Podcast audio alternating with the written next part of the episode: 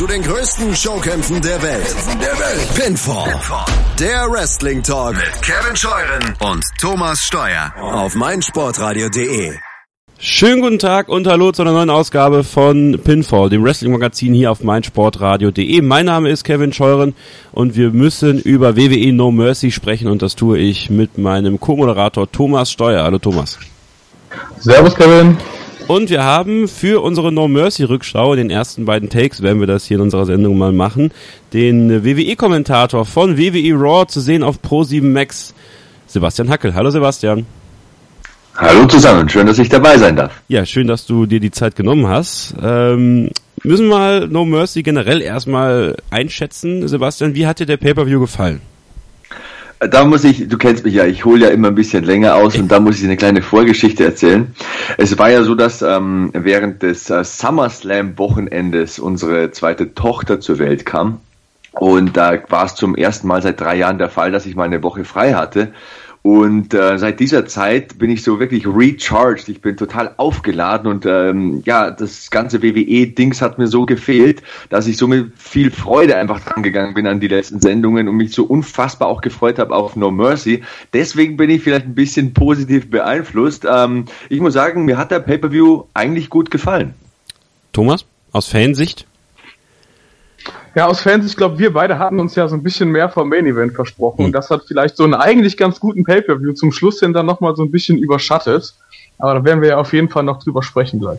Ja, wir hatten ja, ähm, bevor wir äh, über No Mercy gesprochen haben, in der Vorschau letzte Woche oder am Samstag, ähm, drei Matches so ein bisschen mehr in den Fokus gerückt. Und das waren auch genau die drei Matches, die WWE in den Fokus gerückt hat, zumindest äh, in dem, in dem Hype-Trailer. Aber ein Match, und ich denke mal, darüber sollten wir zuerst sprechen, hat die Show gestohlen, und zwar das Tag Team Titelmatch äh, zwischen äh, Dean Ambrose und Seth Rollins gegen Cesaro und Sheamus. Ja, ähm, Sebastian, äh, Zahnzusatzversicherung, die hast du sicherlich, ne? Äh, mein Vater ist Zahntechniker, also ich brauche keine Zahnzusatzversicherung. Ähm, war ein bissiges Match, ja, ich gebe dir recht. Ähm, war vielleicht auch das beste Match des Abends, möchte ich mal sagen. Also ja. ähm, es ist schon unfassbar. Das muss man ganz ehrlich sagen. Gut, ich bin da auch positiv beeinflusst, denn Cesaro, den schätze ich wirklich sehr, aber wie crisp, wie perfekt vom Timing er so ein Match einfach bis zum Ende auf Top-Niveau durchwrestelt. Das ist sowas von einzigartig. Du musst dir mal eins zu Gemüte führen. Der hat sich die Zähne nicht nur ausgeschlagen, der hat sich die Zähne nach oben geschoben, Richtung Oberkiefer. Ja. Dem hat die, der ist richtig eingerastet am Pfosten, wie man so schön sagt. Ne? Ja. Das ist jeder, also ich habe viel Kampfsport gemacht und meine äh, Geschichte im Ring ist ja auch äh, hinlänglich beleuchtet ähm, auf den sozialen Medien und im Internet. Ähm, ich habe dieses Gefühl auch schon mal erlebt, äh, wenn man die eigenen Zähne so ein bisschen in den Mund geschoben bekommt und bei ihm ist es ja nochmal 2.0, also die Zähne wirklich sind nach oben in den Oberkiefer gedrückt worden. Ja. Und du merkst einfach, da passiert was mit mir, was nicht so passieren sollte, da stimmt was nicht. Und der wrestelt das Match einfach mit so einem Monster-Timing, so perfekt zu Ende. Also was die beiden da gezeigt haben, Seamus und Cesaro, natürlich auch äh, Rollins und Ambrose, ähm, erste Sahne, das sind zwei absolute Tag-Teams auf Weltniveau und für mich persönlich, wie gesagt, das Match des Abends. Und so ein bisschen hatte ich auch das Gefühl, Thomas, dass sie äh, zeigen wollten, dass das so das Match des Abends ist. Nicht eben dieses Braun Strowman gegen Brock Lesnar oder eben John Cena gegen Roman Reigns. Ich glaube, die vier haben sich es vorgenommen und haben es eingehalten. Also das war ein Match, das hat mich wirklich die ganze Zeit irgendwie ähm, bei sich behalten und dann natürlich alles, was nachdem Cesaro äh, sich die Zähne ein- und hochgeschlagen hat, kam und, und mit wie viel mit wie viel geistiger Frische er trotzdem noch ans Werk gegangen ist. Also da muss man echt den Hut vorziehen. Auf jeden Fall. Also ich glaube, die vier hatten auch, wie man so schön sagt, äh, einen, einen Chip on the shoulder, ja. wenn du so willst. Ne? Ich glaube, Cesaro selber stand ja auch draußen maximal für eine Minute. Der war ja nicht wirklich lange weg, um da kurz behandelt zu werden. Und ich glaube, so viel kann man schon mal vorwegnehmen. Der hat natürlich auch Raw nicht verpasst. Nein. Also ich will nicht wissen, was, was für dicke Eier dieser Mann hat. ich kann mir nicht vorstellen, wie krass das geschmerzt haben muss. Dieser Moment, wo er mit dem Kopf auf diesen Ringpfosten geknallt ist. Oh, das sah schon einfach richtig böse aus im Fernsehen. Ja, und er hat Raw nicht verpasst, das stimmt, muss aber wohl operiert werden, das ist, äh, ist ja auch ganz klar. Ich meine, die Zähne müssen ja irgendwie wieder runter. Sie wurden zwar schon, glaube ich, ein Teil wurde schon runtergezogen, ja, das klingt jetzt äh, wahrscheinlich sehr böse, aber äh, es muss natürlich da noch ein bisschen mehr gemacht werden. Ähm, ja, aber es bleibt einfach zu sagen, gute Besserung an, äh, an Cesaro, ja, und ähm, ja, am Ende verteidigten Dean Ambrose und äh, Seth Rollins die Titel. Und dann kommen wir eigentlich auch schon zum dritten Shield-Member und damit auch zum Match John Cena gegen Roman Reigns. Ähm, Thomas, das haben wir ja so ein bisschen vorher als, als das Match besprochen, was äh, den Fackelstab übergibt in der WWE. Ne? John Cena, der jahrelang so der Top-Dog in der WWE war, gegen den Big Dog Roman Reigns, um, um dieses WWE-Sprech irgendwie aufzugreifen. Ähm, und am Ende war es so, dass äh, Roman Reigns quasi aus allem ausgekickt ist, was John Cena ihm gegeben hat. Ich glaube, es waren vier Attitude Adjustments. Vier? Drei davon äh, hat er hat er für hat er zu einem Pin-Versuch genutzt, einen nicht. Also aus drei Attitude Adjustments Davon ein super Attitude Adjustment vom Top Rope oder vom zweiten Seil. Ähm, ja, also wo wir früher über Super Cena gesprochen haben, der aus allem ausklickt, das ist jetzt Roman Reigns.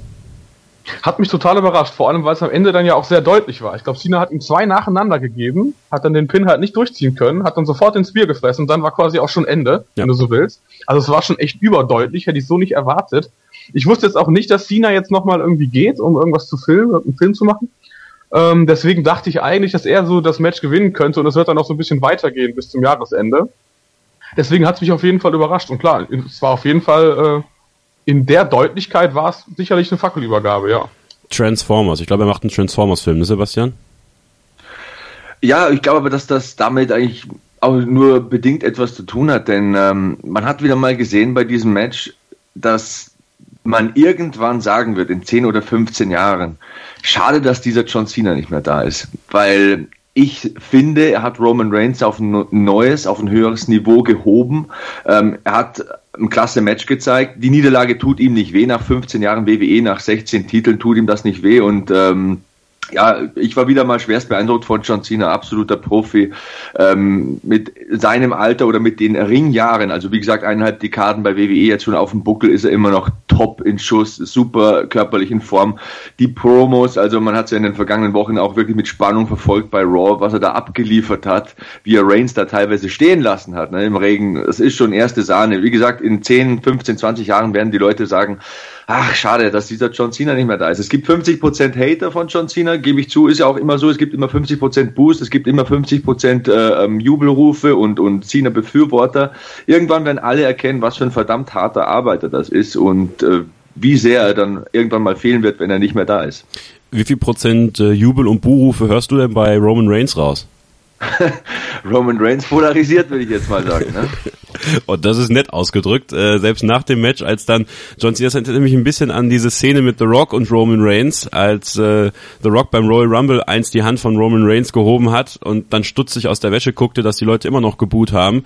Äh, das gleiche hat John Cena gemacht. Roman Reigns wurde wieder aus der Halle geboot, Staples Center Los Angeles. Ja, ähm, und jetzt, Sebastian, äh, was steht als nächstes für Roman Reigns an? Ich meine, kann ja nur Brock Lesnar sein, oder?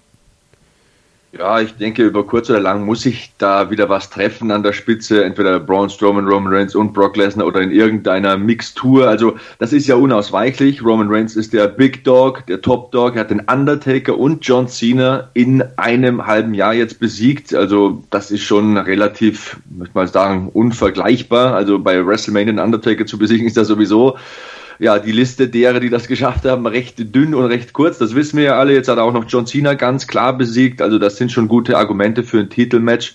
Was mich aber auch so ein bisschen wundert, ich bin ja so ein Kind der 90er und ich bin ja mit diesen Leuten wie Bret Hart, diesen ganz, ganz äh, starken Saubermännern, diesen wirklich Idolen, diesen Vorzeigesportlern groß geworden. Und neben Roman Reigns ist mir dann noch einer aufgefallen und das ist Jason Jordan. Der hat einen klasse Opener gerasselt. Das war ein Wahnsinnsmatch gegen The Miz. Also zehn knackige Minuten, wie man das haben will, zu Beginn eines Pay-Per-Views.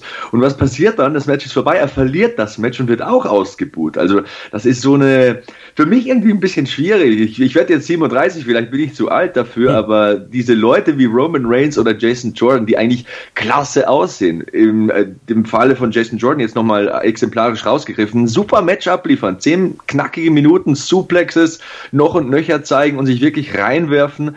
Und dann werden die ausgebuht. Also es ist schon manchmal, es ist komisch. Aber anscheinend ist es auch so, dass diese heutige Generation nicht mehr auf diese ganz klar positionierten Saubermänner ähm, äh, so reagiert. Man will wahrscheinlich eher so, ja, eine, eine Mischfigur, so, so ein Typ, der Ecken und Kanten hat und auch vielleicht mal ähm, Dinge macht, die nicht so ethisch korrekt sind. Ich weiß es nicht. Erklärt es mir. Thomas, ich glaube, um es ein bisschen derber auszudrücken, äh, die Fans, die so reagieren, wollen einfach keinen mehr in den Hals geschoben bekommen.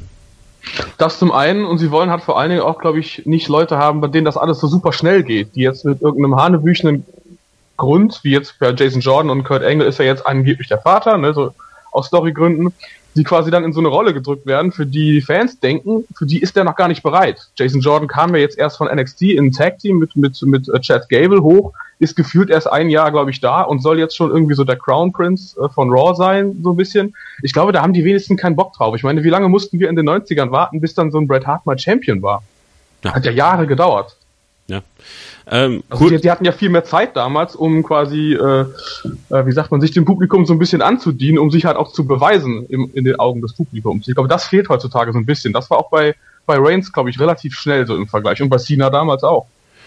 Wir können ja gleich nochmal kurz ein bisschen über Jason Jordan sprechen. Ich möchte noch meinen Punkt mit Roman Reigns äh, zu Ende führen und äh, da auch Dean Ambrose und Seth Rollins äh, mit reinnehmen und äh, ein anderer WWE-Kommentator, äh, quasi ehemaliger WWE-Kommentator, zumindest im deutschen Fernsehen, sagte mal zu mir, äh, ich sei ja ein, ein trockener Analytiker und äh, würde mich, äh, wäre eher der faktische Typ. Und äh, um das zu untermauern, würde ich ganz gerne Thomas dich mal fragen, äh, in welcher Stadt ähm, hat äh, das Shield das erste Mal einen WWE-Auftritt gehabt?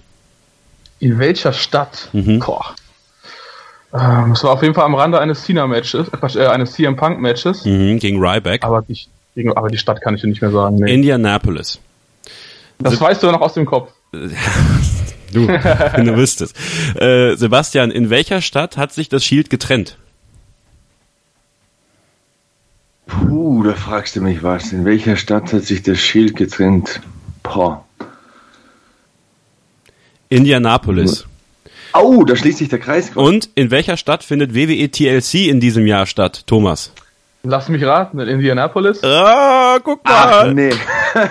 guck mal. Und äh, wie wäre es denn mit einem Match, äh, Sebastian, das Shield, das wiedervereinigte Shield gegen die Mysterage? Ja, würde ich kaufen. Wäre bestimmt ein schönes Ding. Ich weiß nicht. Ähm, ja, wieso nicht? Die WWE mag doch eigentlich so Matches, wo sich der Kreis schließt, oder Thomas? Das könnte man noch machen. Ist doch jetzt, bietet sich doch an.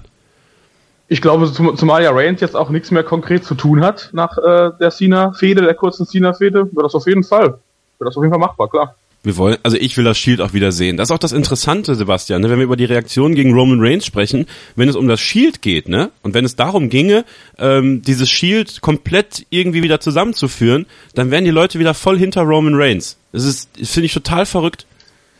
Ja, ist auch verrückt. Und ähm, Thomas hat ja vorher auch gesagt, ja, Leute werden so schnell erfolgreich. Wie gibt's das denn dann im MMA, dass so ein Conor McGregor in einem Jahr alles weghaut, in zwei Gewichtsklassen Champion wird und, und ähm, umjubelt wird? Das ist irgendwie, es ist ein komisches Phänomen. Also äh, bei, bei, bei manchen mag man es, wenn die schnell erfolgreich sind. Das ist auch bei Schauspielern so. Und manche haben es einfach immer so ewig schwer. Ich weiß nicht, das liegt, glaube ich, an den Figuren selbst. Kevin, du und ich, wir ähm, äh, kennen ja zum Beispiel ähm, den Eco Fresh sehr gut. Hm. Als, äh, das ist ein total netter Kerl. Und der ist ja auch so ein Typ. Du kennst ihn sehr gut seit Jahren, ich kenne ihn sehr gut seit Jahren, aber er ist so ein Typ, der spaltet die deutschen Medien und auch die Zuschauerschaft. Wir hatten ihn jetzt als äh, Gastkommentator bei Raw zum Beispiel 50 Prozent hassen den total, 50 Prozent mögen den total. Und ich glaube, es liegt eher auch an der Person der Leute selbst. Aber ja, äh, die Theorien, die ihr da wieder aufstellt, also so tick ich ja eigentlich gar nicht. Also ich bin ja so ein Typ, ähm, ich lasse mich ja total überraschen. Und deswegen glaube ich, macht mir nach 30 Jahren Fan und jetzt fast 10 Jahren im Business Wrestling auch immer noch so verdammt viel Spaß, weil ich mir überhaupt nicht überlege, was könnte denn passieren oder wie könnte das nächste Match aussehen. Ich lasse mich einfach ähm, anstecken von der Energie und wie gesagt, die war bei diesem Pay-Per-View für mich reichlich vorhanden. Wenn ich die ersten fünf Matches so sehe, Miz gegen Jordan, Bella gegen Wyatt, das Tag Team Match haben wir beleuchtet, Cena gegen Reigns, die fünf Frauen, die auch wirklich die Bude abgerissen haben, zehn Minuten lang. Das waren fünf klasse Matches. Ähm, das hat mich super unterhalten. Ich hatte total viel Spaß und wer schon mal im Staples Center war, das waren, dann wieder über 16.000 Zuschauer. Ich habe da schon zweimal kommentieren dürfen, hatte da mal die Ehre, äh, war auch eine tolle Atmosphäre. Ich finde, das gehört auch immer zu so einem Pay-per-View, dass ähm, die das Publikum mitgeht, dass die nicht so ruhig sind, dass sie einfach kreativ sind, dass die laut sind, dass die ihre Meinung äußern. Ob es jetzt Buß oder Jubelrufe sind, ist im Endeffekt egal. Hauptsache ist Energie und äh, das war vorhanden, fand ich. Ja, Staples Center, da war ich auch schon mal beim SummerSlam 2011 ja, ich glaube, es war 2011. Na, durf, durfte ich äh, durfte ich mal hin für eine große deutsche Internetseite und ein Videospiel spielen und dann durfte ich zum SummerSlam. Das war auf jeden Fall auch äh, ein sehr interessantes Publikum. Ja, Los Angeles hat ein sehr interessantes Publikum. Wir machen jetzt eine kurze Pause, sprechen dann noch ein bisschen weiter über No Mercy und über einige der Matches, die Sebastian gerade angesprochen hat. Also bleibt dran hier bei Pinfall, dem Wrestling-Magazin auf meinsportradio.de. Aufpassen, Pascale aufpassen, nicht auf die Schulter gehen, in die Brücke, ja, er hält es.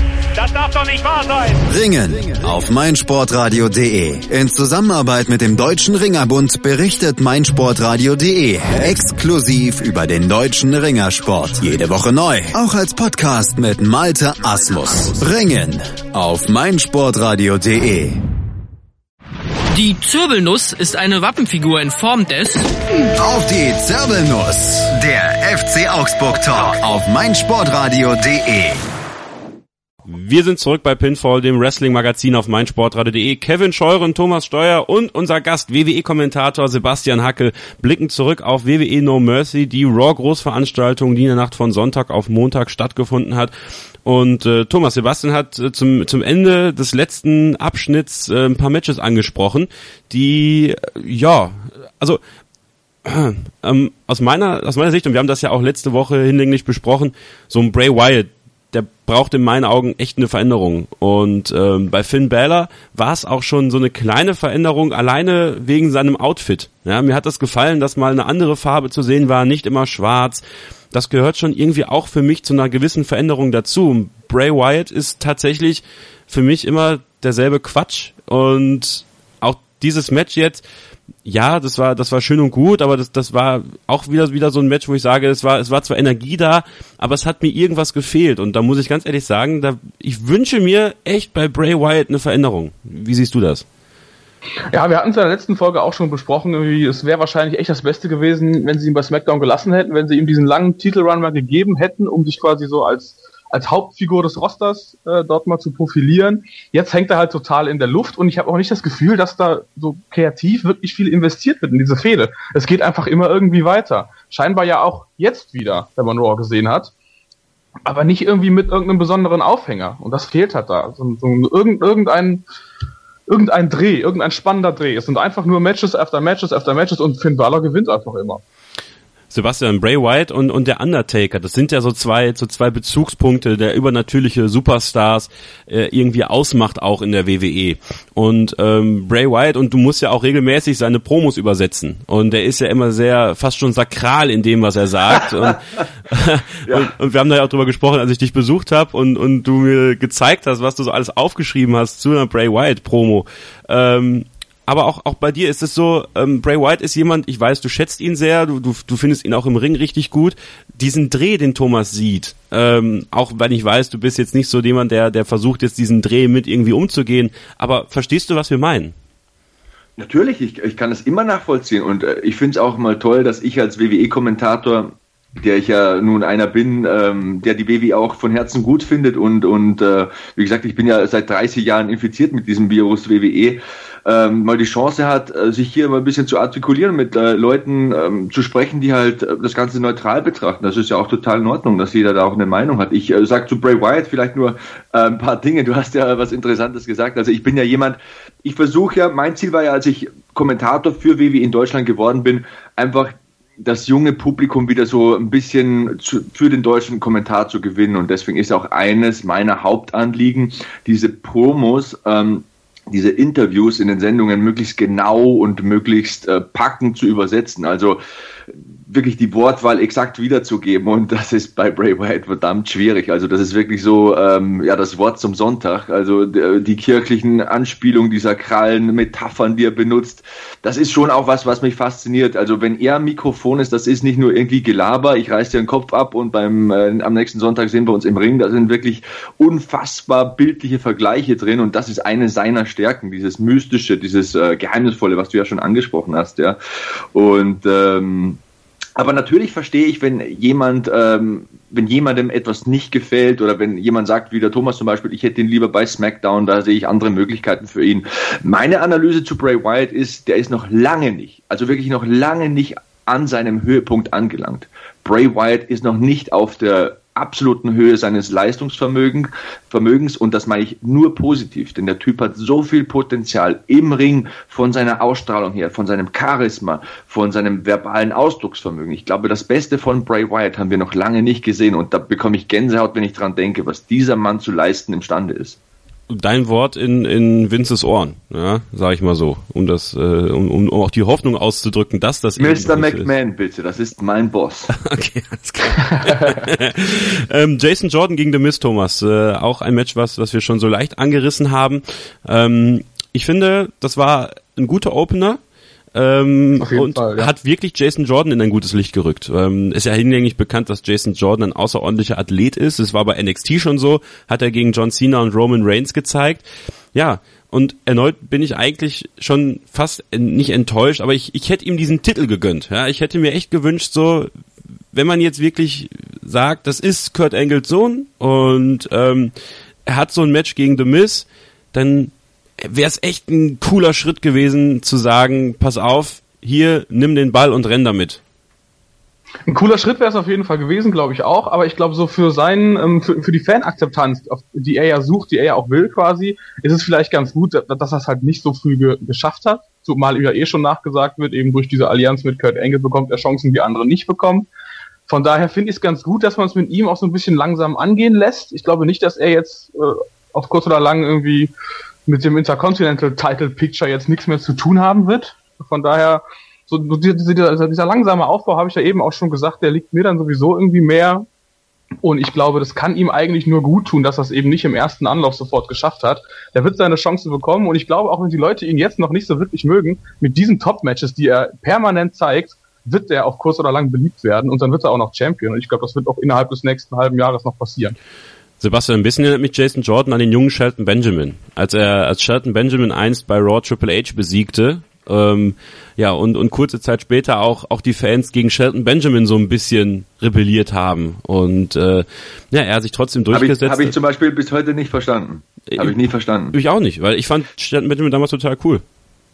The Gold eben, Standard. Eben, und das ist genau, das unterstreicht ja die These, die ich ja für mich ich beanspruche, dass er die ein bisschen wahr ist, dass da ein bisschen Wahrheit dran ist, dass man eben gewisse Typen einfach mehr oder weniger gut findet. Sheldon Benjamin, was gibt's denn an dem zum Beispiel nicht gut zu finden? Der war damals mega jung, das war ein toller Highschool-Athlet, ähm, unfassbarer Wrestler, also vom Gesamtpaket her und ähm, anderen gönnt man es eben schneller und manchen gönnt man es eben nicht so. Und ähm, bei, bei Jason Jordan bin ich auch, das muss ich, ich muss das einfach zugeben. Ich bin ja so ein Meathead, ich bin ja so ein klassischer Fitnessstudio-Gänger und vor zehn Jahren, als ich in dieses Business so ein bisschen reingekommen bin, habe ich ja mal die Schiene als ähm, aktiver versucht und ich hätte mir gewünscht, 10% des Potenzials oder des Talents von Jason Jordan zu besitzen. Meine Güte.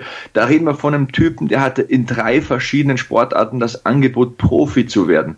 Das ist ein Typ, der hat beim Körpergewicht von, von 100 Kilo im Superschwergewicht ähm, als Ringer Matches bestritten und war eine Saison lang ungeschlagen am College.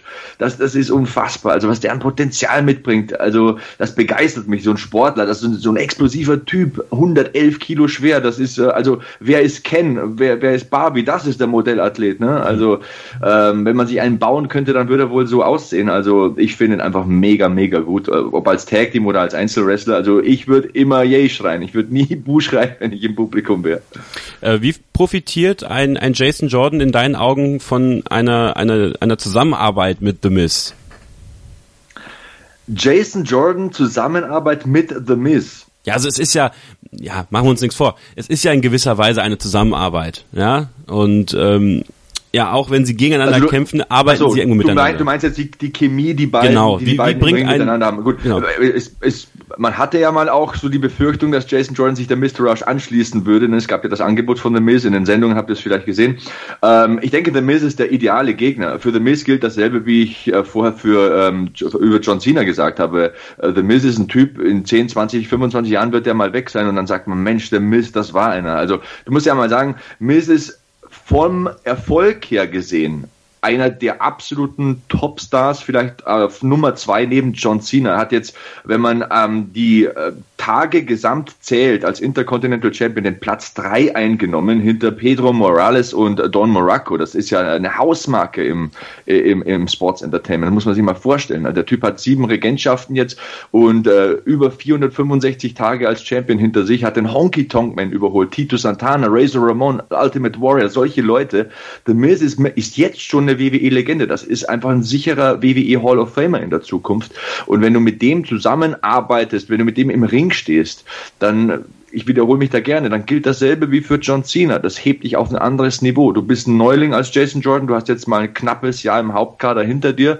Und wenn du mit so einem Routinier, der über zehn Jahre auf dem Buckel hat, der noch nie verletzt war, noch keinen Tag gefehlt hat in diesen über zehn Jahren, dann äh, hebt, dich da, hebt dich das mit nach oben, ist ganz klar. Das ist eigentlich verrückt, Thomas, ne? Also von Verletzungen bei The Miz äh, liest man wirklich nie was und, und hört auch nichts und er ist wirklich nie ausgefallen. Der war immer da. Ja, er ist so ein bisschen der Modern Day Chris Jericho. Ich glaube, der hat auch nie wirklich gefehlt und hat auch dieses Intercontinental Picture ja über Jahre hinweg dominiert und war immer so ein bisschen so auch der Gatekeeper zum Main Event quasi. Das ist so The, The Miz's Rolle.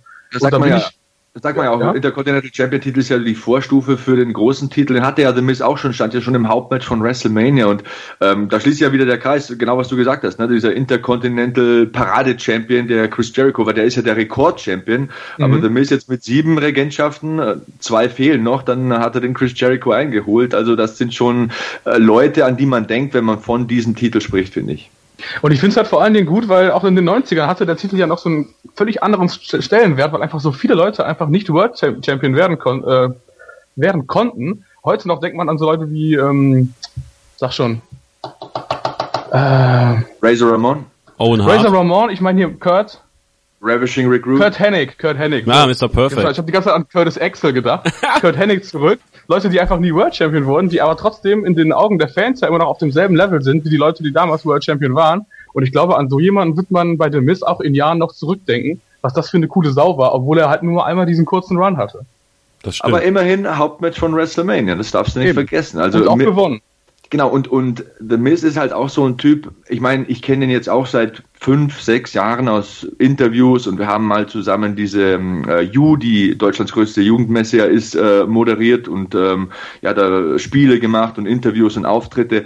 Mann, was das für ein mega professioneller Typ ist. Also wie aus dem Ei gepellt, immer den besten Anzug an, war schon im Gym, wenn du wach wirst und äh, immer super professionell in Interviews, sehr eloquent, sehr ausdrucksstark. Es ist einfach ein Typ, wenn du einen nehmen würdest, um WWE zu beschreiben, dann würdest du den nehmen. Der ist immer vorbereitet, der sieht immer gut aus, hat eine Traumfrau, hat eine Traumkarriere, ist Filmstar, siebenfacher Intercontinental Champion, Tag Team Champion, Mr. Money in the Bank, you name it, der hat alles erreicht, ist immer auf der Matte. Wenn einer ausfällt, dann kannst du immer The Miz in irgendein, äh, in irgendeine Rivalität einbauen, um irgendein Titelrennen. Und das macht ihn so stark. Über zehn Jahre, ich sag's nochmal, über zehn Jahre, 200 Tage im Jahr im Ring, nie verletzt, steht immer da, ist immer bereit. Das ist eine ganz, ganz besondere Qualität in diesem Geschäft. Fun Fact am Rande, mein allererstes Interview mit einem WWE-Superstar oder mit zweien hatte ich mit äh, John Morrison und The Miz einst. Also, damit wäre das war ein super Tag Team damals. Das war ein hervorragendes Tag Team, wo ich immer noch traurig bin, dass sie bei WrestleMania 25 äh, in der Pre-Show gelandet sind. Ja, das ist äh, nun, aber so ist das bei WWE manchmal. Landest du in der Pre-Show, äh, wie Elias und Apollo Crews. Ähm, obwohl Elias, Thomas, ähm, ich finde Elias ja super cool. irgendwie macht der Typ mir Spaß. Äh, ich weiß auch nicht warum, aber irgendwie, irgendwie packt der mich. Ähm, und ich finde auch dieses T-Shirt total geil. Ich überlege mir auch die ganze Zeit schon dieses T-Shirt zu kaufen. Äh, ich kaufe mir eh zu viele WWE-Shirts, aber äh, dieses Shirt finde ich cool. Ähm, Elias ist gegen Apollo. Auch so ein, ist das nicht auch so ein Shirt wie das hier von Bad Bones, was so ein bisschen nach Whisky aussieht? Nee, das ist doch dieses Tour-Shirt. Walk with Elias. Und hinten sind, äh, Ach, sind stimmt, wo Orte die ganzen drauf. Termine hinten drauf Genau. Äh, das hat was. Ich finde sowieso, Elias, ähm, ich glaube, wenn, wenn man den noch so ein bisschen grasen lässt auf der WWE-Weide, ich glaube, dann, dann kann daraus noch was werden. Ich glaube, das entwickelt sich langsam. Ja, ich finde es auch gut, wenn man ihm jetzt einfach mal die Zeit gibt und wenn er eben so ein paar Pre-Show-Matches hat. Irgendwie. Es eilt ja auch nicht. Ich meine, Raw ist ja vollgestopft mit Leuten, der Main-Event ist komplett voll. Von daher, warum nicht einfach mal ein bisschen den Leuten die Zeit geben? Finde ich gut. Denn Sebastian wohl bei Meatheads waren, Elias ist ja auch so ein, so ein, so ein Meathead, ein positiver Meathead. Ähm, kann ich vielleicht auch eine Geschichte erzählen? Ich hatte ja mal das Privileg, vor zwei, drei Jahren im Performance Center so einen kleinen Bericht für WWE Deutschland zu machen. Und ähm, dann habe ich so gemeint, ja, kann ich für WWE Deutschland und für unsere Facebook-Seite ein paar Videos machen. Und dann meinte der Coach, ja, da drüben macht der Elias Sampson Bankdrücken. Damals kannte den Elias Sampson ja noch keiner, der war ja noch ganz frisch, äh, gerade mal äh, hatte den Vertrag unterschrieben. Dann hat er da mal aufgelegt. Da ist mir mal schnell die Kinnlade am Boden aufgeklatscht. Also ähm, ich meine, ich bin jetzt nicht zart beseitet und ich trainiere auch schon und äh, keine Ahnung, mache Sport, seit ich irgendwie äh, keine Windel mehr anhab. Aber was der da weggerissen hat, das war schon Haller. Puh, da hat dir die Schuhe ausgezogen. Also was ich damit sagen will, es ist einer, der hat einen Top-Körper, hat unfassbar an sich gearbeitet, ähm, ist jetzt auch so, hat diese, diese, diese Mean Streak so ein bisschen, wie die Amerikaner immer sagen, ne? ähm, der hat jetzt richtig Dampf, der hat die Raketen auf dem Rücken. Ich glaube, dass der ganz schön was reißen kann. Also bei NXT war der ja so etwas unscheinbar, der schien sich da ein bisschen zu finden und sich da auch zu etablieren. Ähm, und jetzt ist er bei Raw und er sticht total heraus. Also als hätte man ihm nochmal extra irgendwie Benzin ins Feuer gegossen. Finde ich ganz faszinierend, ob er den jetzt mag oder nicht, oder sein Geklampfe mag oder nicht, oder das nervig findet oder gut, aber man muss einfach verdammt viel Respekt davor haben, dass der Typ einfach alles an sich und mit sich macht, um sich top zu positionieren. Wie gesagt, der Körper, das ist sowieso mal eines, der sieht halt aus wie Mike Tyson, 100 Kilo auf so einen knappen Meter 80. Ähm, dann der Gesichtsausdruck, den er da mitbringt, diese Intensivität, wenn du in seine Augen blickst, ähm, das, das ist Ausstrahlung. Also dem traue ich verdammt viel zu. Wir haben noch ein paar Matches auf der Liste. Sebastian, hast du noch ein bisschen Zeit? Also für euch habe ich immer Zeit. Ja, Kein perfekt. Problem. Dann machen wir eine Pause und machen einfach weiter, oder Thomas? Jo, machen wir das. Wunderbar. Gleich geht's weiter mit Pinfall, dem Wrestling-Magazin auf meinsportradio.de. Hören, was andere denken. meinsportradio.de. Like it auf Facebook slash meinsportradio. Hören, was andere denken. meinsportradio.de. Du kannst das Knockout kriegen. Oder das App. Jetzt. Hier ist Pinfall, das Wrestling-Magazin auf meinsportradio.de. Kevin Scheuren, Thomas Steuer und WWE-Kommentator Sebastian Hackel mit der Rückschau auf WWE No Mercy. Viele, viele Matches haben wir jetzt schon besprochen. Wir machen weiter mit den Frauen. Das war ja auch eines unserer Fokus-Matches, Thomas. Ähm, das Five-Way-Match, Alexa Bliss, Bailey, Nia Jax, Emma und äh, Sasha Banks. Und äh, unsere beiden Tipps sind natürlich nicht aufgegangen, denn Alexa Bliss hat ihren Titel verteidigt. Ja, wie fandest du das Match? Ähm, wie hat dir es gefallen? Und, und ähm, ja, in diesem, in diesem Multiman-Chaos, was es ja zurzeit auch bei WWE-Matches gibt, äh, wo, wo, wo ist das für dich so in der Rangliste? Ach, und das jetzt, ich kann das da irgendwie gar nicht einreihen bei irgendwelchen Multiman-Matches, aber es hat mich auf jeden Fall insgesamt doch sehr gut unterhalten. Ich fand auch Mhm. Nia Jax Rolle war sehr stark in dem Match, die war sehr präsent, hat sehr gut ausgesehen dort. Ich fand auch positiv, dass Emma nicht, wie wir ja beschworen hatten, irgendwie am Ende den Pin gefressen hat. Ja. Also sie konnte auch noch sich nochmal zeigen, was sie drauf hat. Ähm, ich glaube, was wir beide wahrscheinlich am Ende dann ein bisschen schade fanden, war, dass Bailey quasi das Match dann verlieren musste, weil wir immer noch, glaube ich, so ein bisschen hoffen, dass ihre Rolle nochmal, wie sagt man so schön, revitalized wird oder so. Aber ich glaube, man hat ähm, so ein bisschen den Grundstein gelegt dafür, dass Sascha und Bailey vielleicht doch noch fäden werden in der nahen oder fernen Zukunft. Ja, Sebastian, wenn wir auf die Charaktere in diesem Match schauen, da haben wir einige Gestandene, die, die, die schon wissen, wo es hingeht für sich, ähm, die wirklich sehr gefestigten Charakter haben. Ja, und dann haben wir so ein paar Frauen, die ein bisschen in der Luft hängen. Und da würde ich ganz gerne mal deine Einschätzung haben. Fangen wir mit Emma einfach mal an. Emma, ähm, eine Wrestlerin und, und wir, wir sprechen oft über dieses erste NXT Takeover, als sie gegen Paige das, das äh, Match um den, um den allerersten Frauentitel bei NXT hatte, wo sie wirklich die Show gestohlen haben, wo man auch gesehen hat, dass Emma, die von Lance Storm trainiert worden ist, also nicht irgendein dahergelaufener Wrestler, sondern die kommt von jemandem, der, der technisch auch hervorragend war, äh, aber noch nicht so richtig ihre Position gefunden hat in dieser, in dieser Frauendivision und immer mal so ein bisschen knabberte an, an diesem großen Erfolg und dann immer wieder zurückgefallen ist. Ähm, was ist deine Einschätzung zu Emma? mega viel Potenzial, aber man muss halt auch sagen, wenn solche Leute nicht ähm, so rausstechen, wie ihr euch das erwartet, liegt das vielleicht auch an den Leuten, die halt in diesem Match zum Beispiel extrem rausgestochen haben. Da nenne ich jetzt zum Beispiel mal Nia Jax, mein ganz klarer MVP in diesem Match. Und ich sehe ja Wrestling nicht wie ihr beide. Der Richtige muss gewinnen und es muss mindestens 31 Minuten und 30 Sekunden dauern, damit ich da fünf Sterne geben kann. Ich sehe, ich sehe Wrestling aus ganz anderen Augen, weil ich es jetzt eben schon seit 30 Jahren äh, beobachte und ich weiß, dass sich Qualität immer irgendwann durchsetzt. Egal ob es sechs Jahre dauert oder acht oder zwölf, es setzt sich halt immer durch und äh, so jemand wie Nia Jax wird sich auf lange Sicht zum Beispiel durchsetzen. Was die in dem Match gezeigt hat, also ich sag mal nur diese zwei Monsteraktionen, die, die, dieser doppelte Samoan Drop, dann haut sie die Powerbomb noch rein, da außerhalb des Rings, ähm, wie sie, wie sie sich auch verändert hat, wenn man ein halbes Jahr zurückspult und ihren Gesichtsausdruck, ihre Intensität da nimmt und wenn man das jetzt vergleicht, wenn man die Art und Weise mal vergleicht, vor sechs, vor zwölf, vor 18 Monaten, wie sie da im Ring aufgetreten ist, was die jetzt für eine Figur ist, dann ist das vielleicht der Grund, wieso so eine Emma nicht ganz so stark aussieht, weil ähm, Frauen wie Alexa Bliss zum Beispiel auch, die auch so eine krasse Ausstrahlung hat, da ähm, dass die Fähigkeit haben, die anderen ein bisschen in den Schatten zu stellen. Aber Emma ist ja noch verdammt jung, hat verdammt viel Potenzial. Du hast angesprochen das Training mit Lance Storm. Also ich kenne Leute, die da trainiert haben bei Lance Storm. Auch sie wird ihren Weg gehen, da bin ich mir ganz, ganz sicher. Aber wenn wir jetzt bei Raw und bei SmackDown mal schauen, was wir da an verdammt verdammt, verdammt guten Wrestlerinnen haben. Und ich benutze jetzt nicht das Wort Sports Entertainment, sondern ich benutze jetzt das Handwerkswort. Wenn man da mal sieht, die Hülle und Fülle an Frauen, die richtig gut wresteln können, das gab's noch nie vorher. Und da ist es auch wirklich schwer, da so nochmal richtig rauszustechen. Aber das soll nicht heißen, dass so, so eine Emma das nicht schaffen kann in zwei, drei, vier Monaten oder im halben Jahr oder einem Jahr.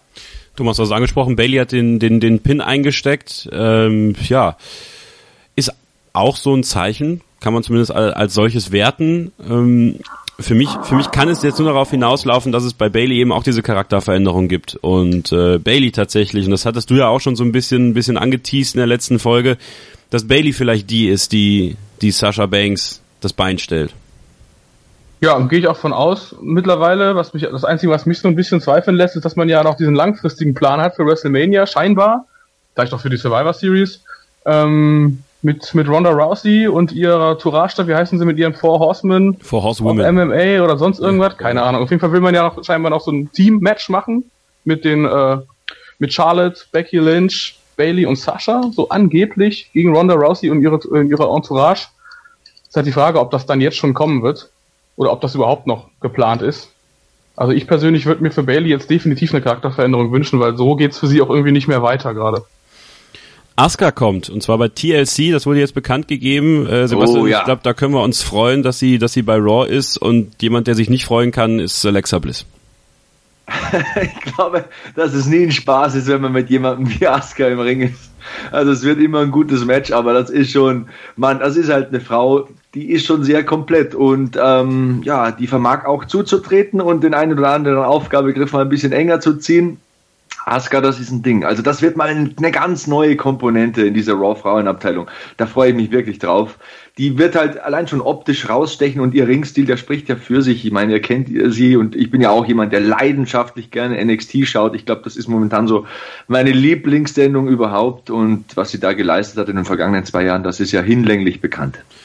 Die Cruiserweights, ganz anderes Stichwort. Ne? Äh, Neville und Enzo Amore und es ist tatsächlich passiert, Enzo Amore hat sich erstmals einen Titel in der WWE sichern können und zwar den Cruiserweight-Titel.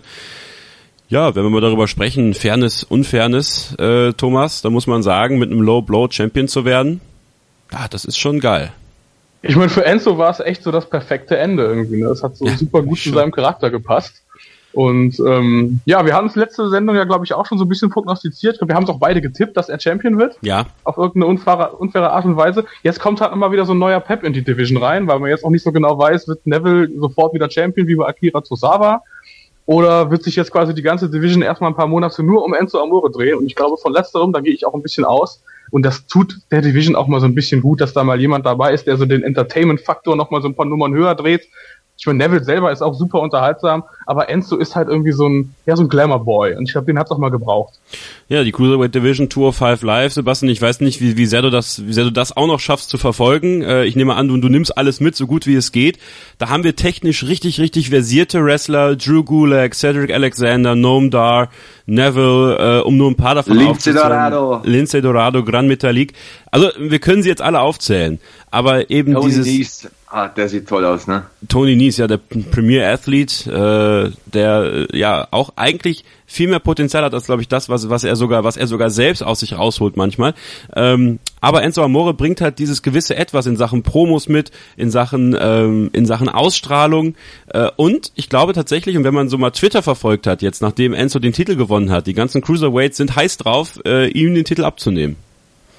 Ja, das äh, hebt auch diese ganze Division ein bisschen. Ich ähm, finde das ja gut, dass ihr das nicht so seht, weil ich lese ja auch viele Foren und so. Ich will mich auch verbessern. Ich will ja auch so kommentieren, dass es jeden anspricht. Und da wird ja dann auch oft geschrieben, nee, so ein Cruiserweight-Match, das muss so sein wie in den 90ern. Ich will, dass das zehn Minuten dauert und dass da schön gerestelt wird und dass da keiner spricht. Und, und, und jetzt ist es halt mal so, jetzt ist halt ein Entertainer da, es ist einer da, der das Mikro greifen kann. Der ist vielleicht nicht so ein guter Wrestler wie all die anderen. Der, der kann vielleicht keinen doppelten Moonsault durch einen brennenden Tisch, ist aber auch egal. Es bringt was Neues rein. Das ist eine Suppe, die schmeckt immer gleich und jetzt ist da halt mal, keine Ahnung, ein anderes Chili drin ne? oder, oder andere Prise Salz oder anderer Pfeffer, wie man es halt nennen will. Ihr wisst, was ich meine. Ja. Also Enzo, ich finde, er bringt was Erfrischendes rein. Man will jetzt auch mal zuhören und genau hinsehen, was wird denn da geredet, um was geht's denn da bei der Cruiserweight Division. Sonst ist es ja immer so, Tour 5 Live ist ja so ein, so ein Fest an Flugaktionen und an, an tollem Wrestling, was ja auch total okay ist. Aber ich finde, er bringt eine Komponente rein, die das Ganze auffrischt. Und er ist ja auch ein Typ, der polarisiert. Ne? Die Hälfte mag den, die Hälfte mag den nicht. Das ist immer gut. Das sorgt ein bisschen für Aufruhr, Aufruhr dass das wirbelt die Dinge ein bisschen durcheinander. Ich finde das toll. So, und dann hatten wir den Main Event, Thomas. Brock, Brock Lesnar gegen Braun Strowman. Ich wollte schon Braun Lesnar sagen, aber das wäre natürlich auch ein, ein Wacker, so, so, ein- so ein nicht wissen, wie Wacke das aussieht. Braun Frankensteins. Monstergeschichte, ne? Stell dir mal vor, so eine Mischung aus Braun Strowman und Brock Lesnar. Boah, dann hättest du wahrscheinlich diesen, diesen Typen von Game of Thrones. Den, den Mount. Eine Monsterbestie. Ähm, jedenfalls, äh, Brock Lesnar konnte den Titel verteidigen und äh, erneut hatten wir hier den Fall, dass, dass Braun Strowman wirklich ausgeteilt hat und ausgeteilt hat und ausgeteilt hat und dann gab es einen F5 von Brock Lesnar und dann war es vorbei. Aber, ähm, Thomas, wenn man, wenn man einen Kritikpunkt haben will an diesem Match und äh, den, den habe ich persönlich, weil ich einfach da auch was anderes erwartet habe und da kann man jetzt gleich und, und ich denke, Sebastian wird das machen, da versuchen auch die andere Seite zu zeigen und das ist auch wichtig. Ähm, mir war das zu wenig Carnage, wenn man will. Also mir war das echt zu wenig Zerstörung, wenn man an den SummerSlam denkt. Kein, kein CGI. Ne, ja, das Science Fiction, der Science Fiction Aspekt hat mir gefehlt. Nein, aber es ist einfach, es war ein Wrestling Match. Mehr nicht.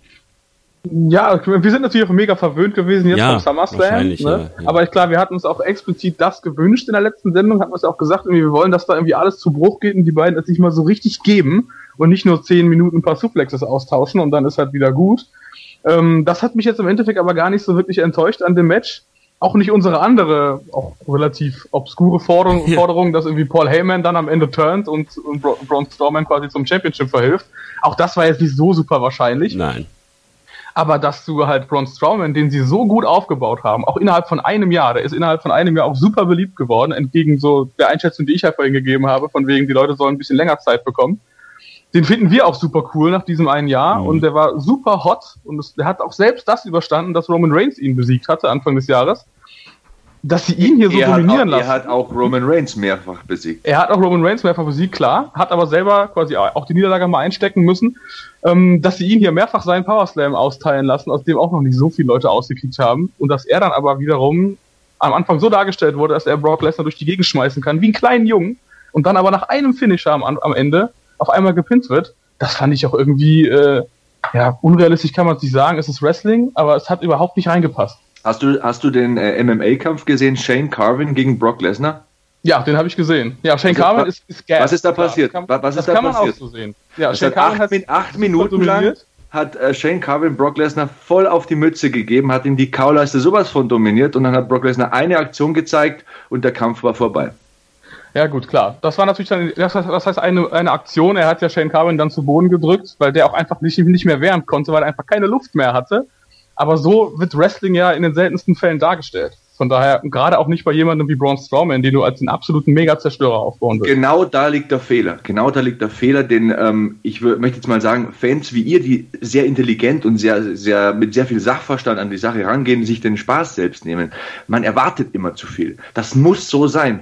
Es muss eine gewisse Zeit dauern, es muss eine gewisse Anzahl an Finishern geben und an Kickouts und so. Und damit nimmt man sich viel Freude.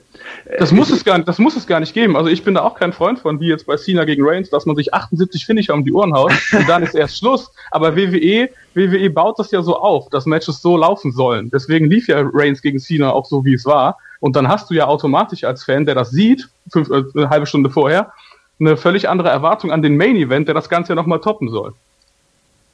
Ist ein fairer Punkt. Ich verstehe dich total und ich soll ja hier auch nicht so rüberkommen. Ihr, es klingt ja durch. Wie gesagt, ich bin ja jemand, der seit drei Jahrzehnten WWE schaut und das Ganze mega geil findet und immer noch geil findet und deswegen kommentiere ich es ja auch mit Freude und mit, mit Leidenschaft. Aber ich möchte halt auch ganz bewusst ähm, andere Seiten aufzeigen und auch mal, mal sehen, wie man es sehen kann.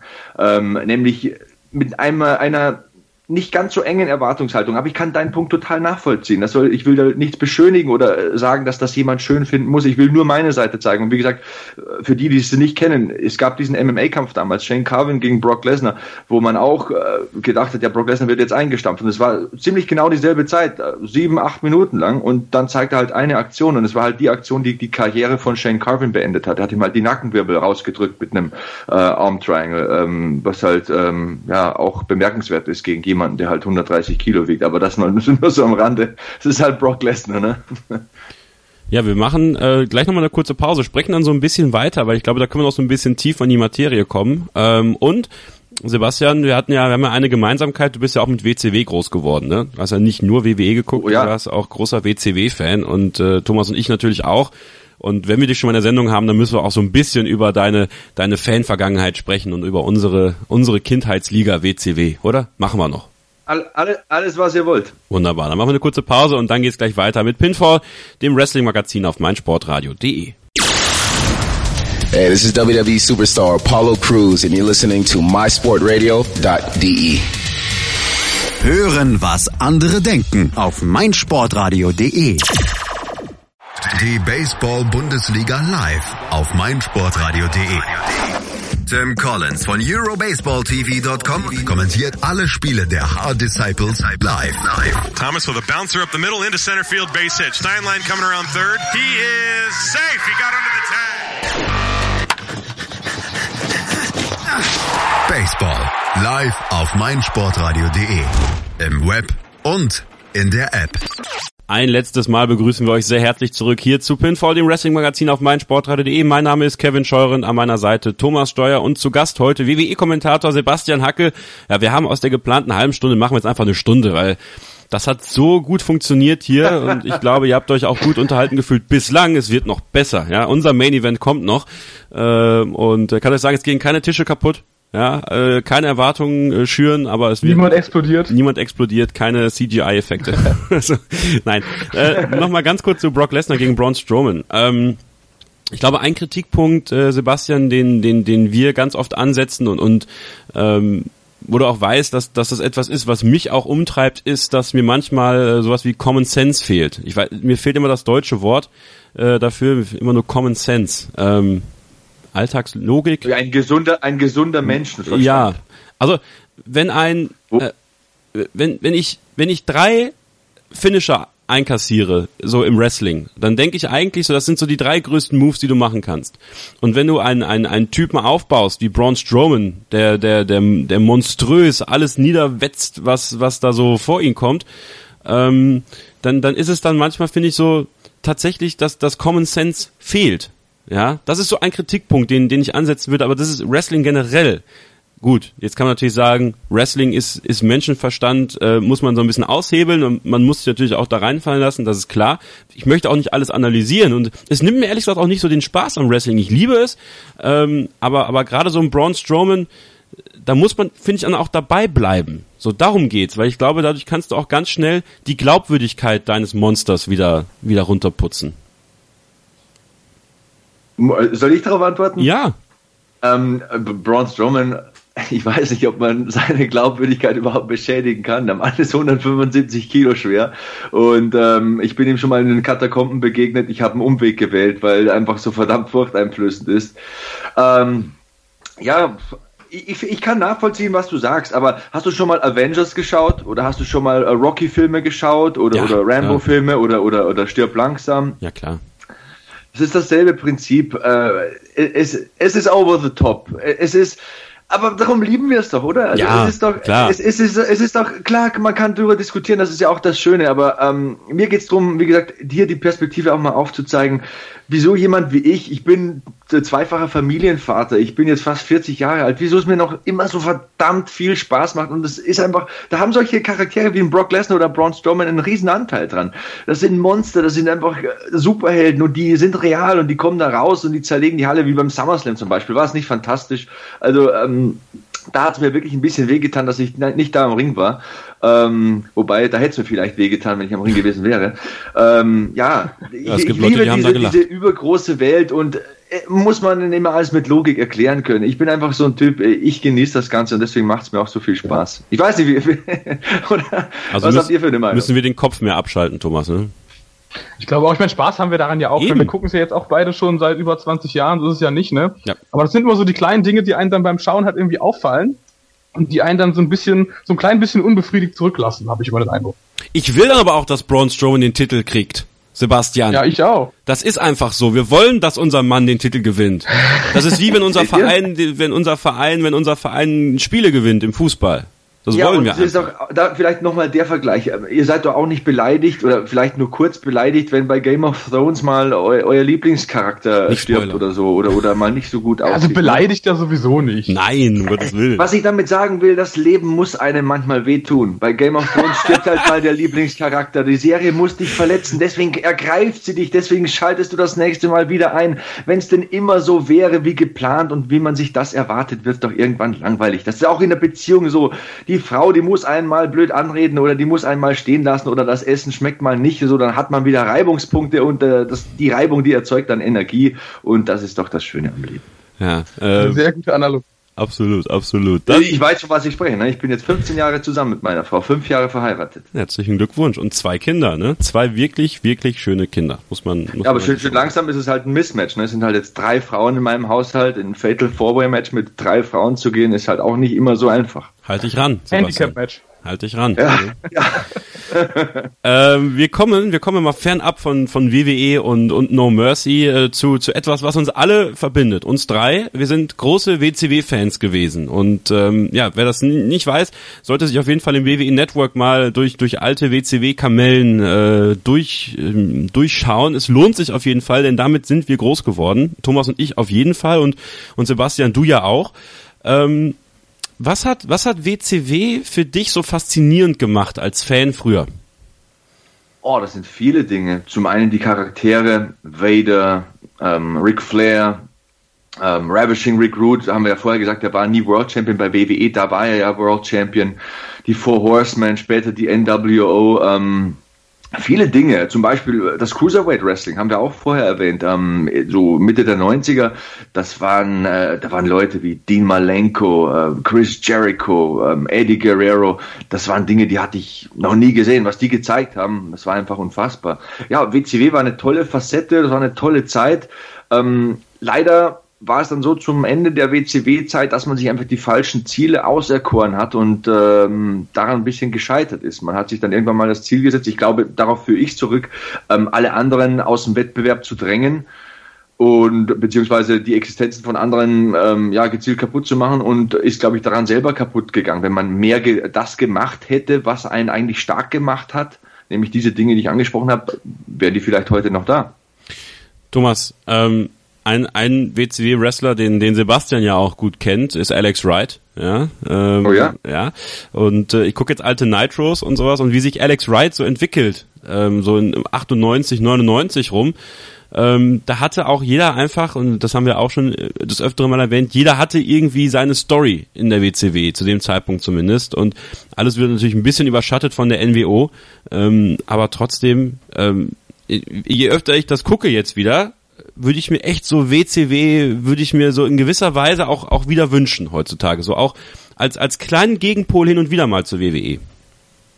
Ja, ich meine, du hattest wirklich, wie wir schon sagten, am Anfang der Show waren immer die Cruiserweights, die hatten auch ihre Fäden miteinander. Malenko gegen Jericho war ein Riesending damals mit der Liste mit den Thousand and Four Holes super cooles Segment, da erinnert sich heute noch jeder dran. Armbar, genau.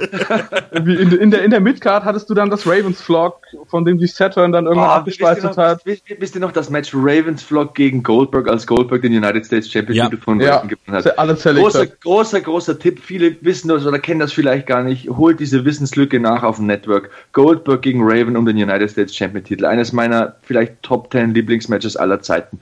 Diese, diese Publikumsreaktion am Ende. Also ich will keinen Spoilern, wer gewinnt, aber schaut euch einfach an.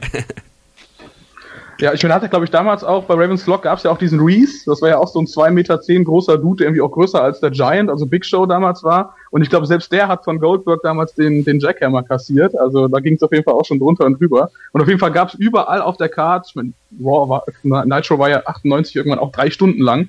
Überall auf der Card gab es so diese, diese Kleinode. Überall ist was passiert. Überall war so eine Storyline drin, ne?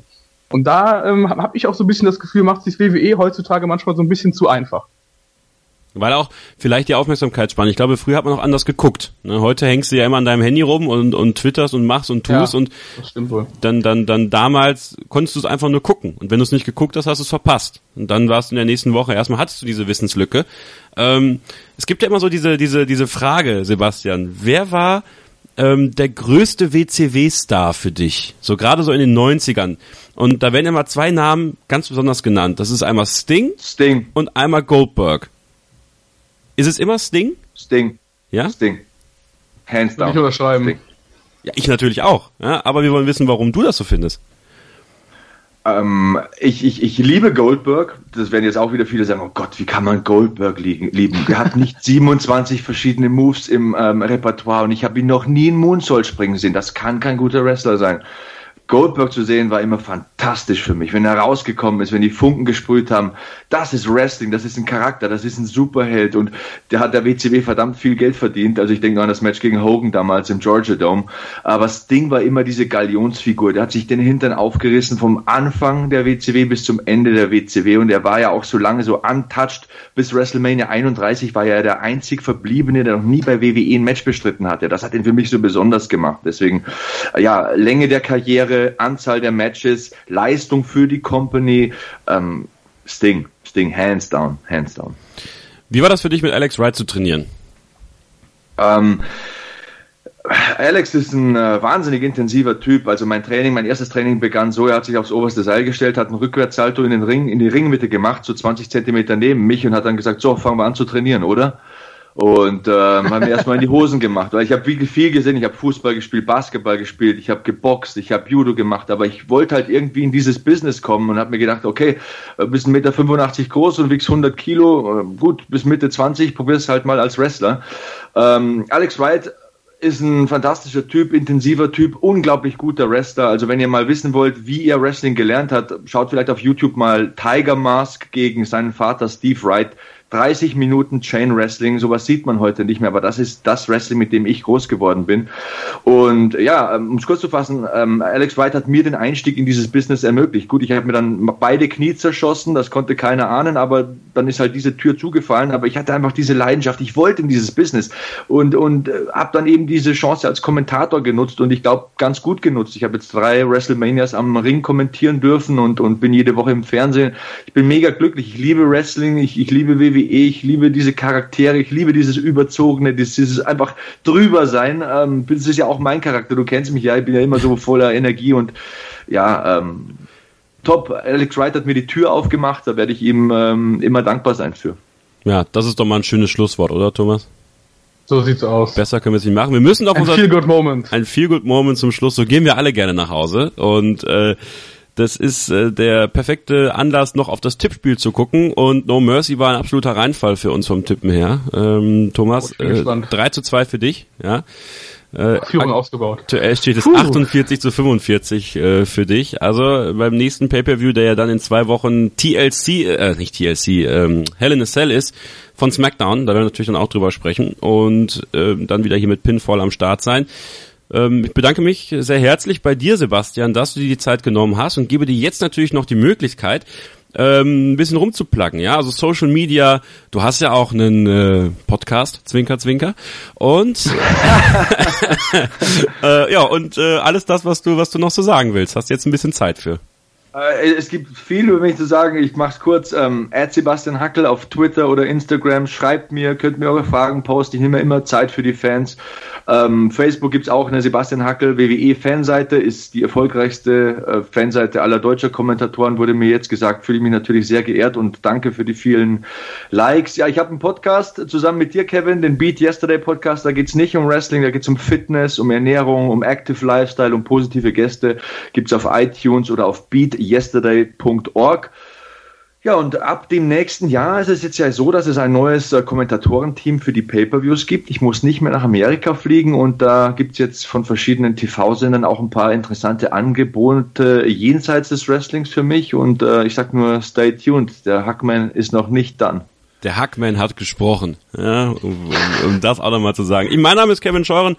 Für Thomas Steuer bedanke ich mich sehr herzlich fürs Zuhören und wir hören uns hier wieder bei Pinfall, dem Wrestling-Magazin auf meinsportradio.de. Bis dahin macht's gut, bleibt gesund und bleibt uns treu. Ach, und eine Sache noch, äh, iTunes-Rezensionen, ne?